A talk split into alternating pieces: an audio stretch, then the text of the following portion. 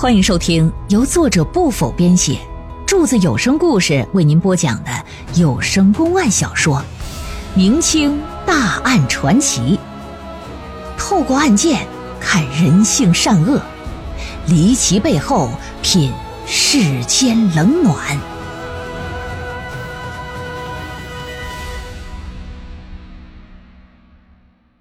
临安东门村血案第二回。这衙役们虽说都是县衙里的老人儿，可是有道是新官上任三把火呀。对于这新来的县太老爷是什么脾气性格，这也都不是很的了解的，所以说这也不敢怠慢，也不敢偷懒儿。万一这老爷要认真起来，那你自己不是吃不了兜着走吗？所以说这衙门呢，啊，就展开搜索了。衙役们呢，就以东门村为中心。在方圆十里之内进行地毯式的搜索，可把这些衙役给累坏。哎呀，我说啊，这案子根本那不可能破得了。我看新来这位大老爷不过就做做样子啊，嗯，是想博个好名声吧吧？可不是嘛，他可是被人夸赞了，咱们可就倒了霉了。这不是累傻小子吗？再说了，破案就破案呗。跟找什么树有什么关系呢？找树，这不是吃饱了撑的吗？这，哎呀，真是他妈的命苦啊！虽说私下里都在抱怨吧，但衙役们呢，也是在尽心尽力的找。正所谓功夫不负有心人呢，折腾足足半个月，衙役们就找到十二处榕树和槐树长在一起的树林子，其中有一人合抱大小的榕树呢，有四个地方。话说这么一天早上，知县马如龙啊，带着副县长和一众衙役，打扮成砍柴樵夫的模样，出了县城，就直奔这四片树林子就来了。走到一处又一处啊，当一众人气喘吁吁到了第三片树林的时候，就找到那两棵长在一块的榕树和槐树其中那棵榕树啊，确实有一人合抱那么粗细。老爷就问：“说这个副县呢，你可知这榕树有没有十年的树龄啊？”副县长年轻，二十来岁吧，长得文质彬彬的，那但却给人一种很老成持重的感觉。看了看四周的地理环境，此地在北是阴面山坡，阳光很少能照射进树林里。而在地势低洼、土地贫瘠的情况下，这榕树能长成这样，我看至少得十五六年呢。老爷，来人呐，把这榕树给我锯开，数一数上面的年轮，看看它到底多少岁了。锯吧，俩衙役掏过来大锯，呲个呲个的锯了，能有半个来时辰吧？这大树终于就给锯两半了。说大人。这树上年轮呐，不多不少，整整十六圈。副县好眼力呀！想要破东门村的血案，可就靠你这一双慧眼了。呀！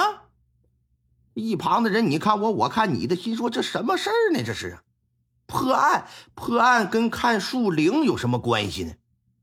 接着再到下一片小树林吧。看完之后，又重新把四片林子又走一遍。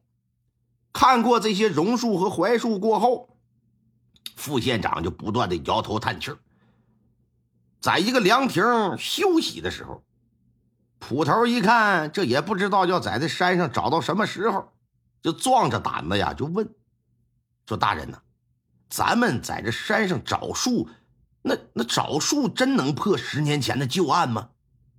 老爷说：“当然呢。”不然你以为我闲着没事我跑这干啥来？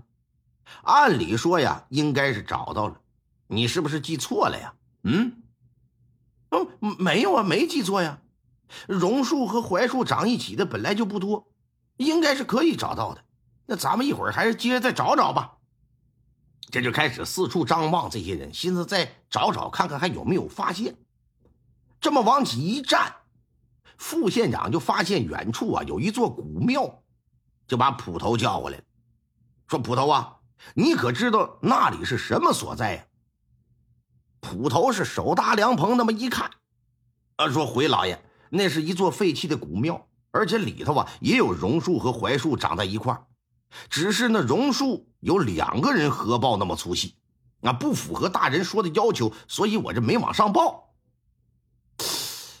副县长一看，就自言自语说：“院落向南，地势高，土地必然肥沃，而且又生长在……来呀，赶在天黑之前。”咱到那座古庙去看看去吧。一行人就来吧，看着不远，走着也得是半个时辰，这就到了古庙了。进来一看，这庙啊年久失修，破败不堪，连大殿的房梁都塌了。通过房顶呢，可以看到后院有树。绕过房子，来到后院，就见后院啊有一棵两人合抱那么粗的大榕树。长在一口水井旁边，高大雄伟。在一旁呢，还有一棵碗口粗细的槐树，在槐树之下呀，有一个用土了卡子搭建起来的神坛，还立着一块无名的墓碑。副县长绕着这两棵树看了又看，蹲下身子呀，对槐树底下那堆砖头瓦砾的神坛就开始研究。研究了半天之后。站起身，对这个县太老爷就说：“说大人呢，先前那棵榕树虽说有一人合抱粗细，可是由于地势阴凉，土地贫瘠啊，非得十年八年才能长成参天大树。可这里不同，这里阳光充足，水土肥沃，只需十年光景就能长到两个人合抱那么粗的程度。再过几天呢，这就是清明节了。此处啊，设有墓碑神坛。”届时啊，必会有人祭拜，咱们呢在此处安排人蹲守，到时有人过来祭拜，只需在后头跟踪就行了。不出十天，尘封十年的命案必破。老爷一听说行，就按你说的办。捕头就安排人在破庙之中二十四小时的进行蹲坑。很快清明节就过去了。这一天早上，临安县大财主金有年。吃过早饭之后，来到堂屋啊，拿起茶杯，刚要喝茶，就进来几个衙役。金老板一看，说：“哎呀，几个头这怎么这么早登门造访？有何贵干呢？”“嗯，没什么贵干，知县大人有请。”“嗯，一大早知县大人叫我，那是有什么事儿吗？”“哎，别问了，去了就知道了，赶紧走吧。”“那知县有请，你个买卖铺子的老板哪敢不去？”收拾收拾去吧，在路上，街上来往的百姓啊，就看着金老板和衙役走在一块就挺惊讶。因为啥？金有年是有名有姓的大善人，一向啊乐善好施。衙役抓他干什么呢？在好奇心的驱使之下，这百姓就纷纷尾随呀，跟着就一起到了县衙了。金有年对于县太老爷突然召见也很是惊奇。但他觉得呀，应该不会有什么大事我这作为地方的一个财主，这些年净做好事了，全县的老百姓那是人所共知啊。我没作恶呀。新到知县不久，估计可能也是听说我的名讳了没准啊，让我到县衙是给我表彰表彰。然而到了县衙，衙役并没有带他到后院的内宅，带哪儿来了？带到前面大堂来了。这一上堂，金九年这心里就咯噔一下，有种不好的预感。心说：“你老爷交朋好友的，你这玩意儿是不是？你就跟你上派出所，你去找所长去，说话聊天啥的，那咋的都行。上办公室啊，那得你不能给我整审问室去吗？你这是什么意思呢？升堂吧。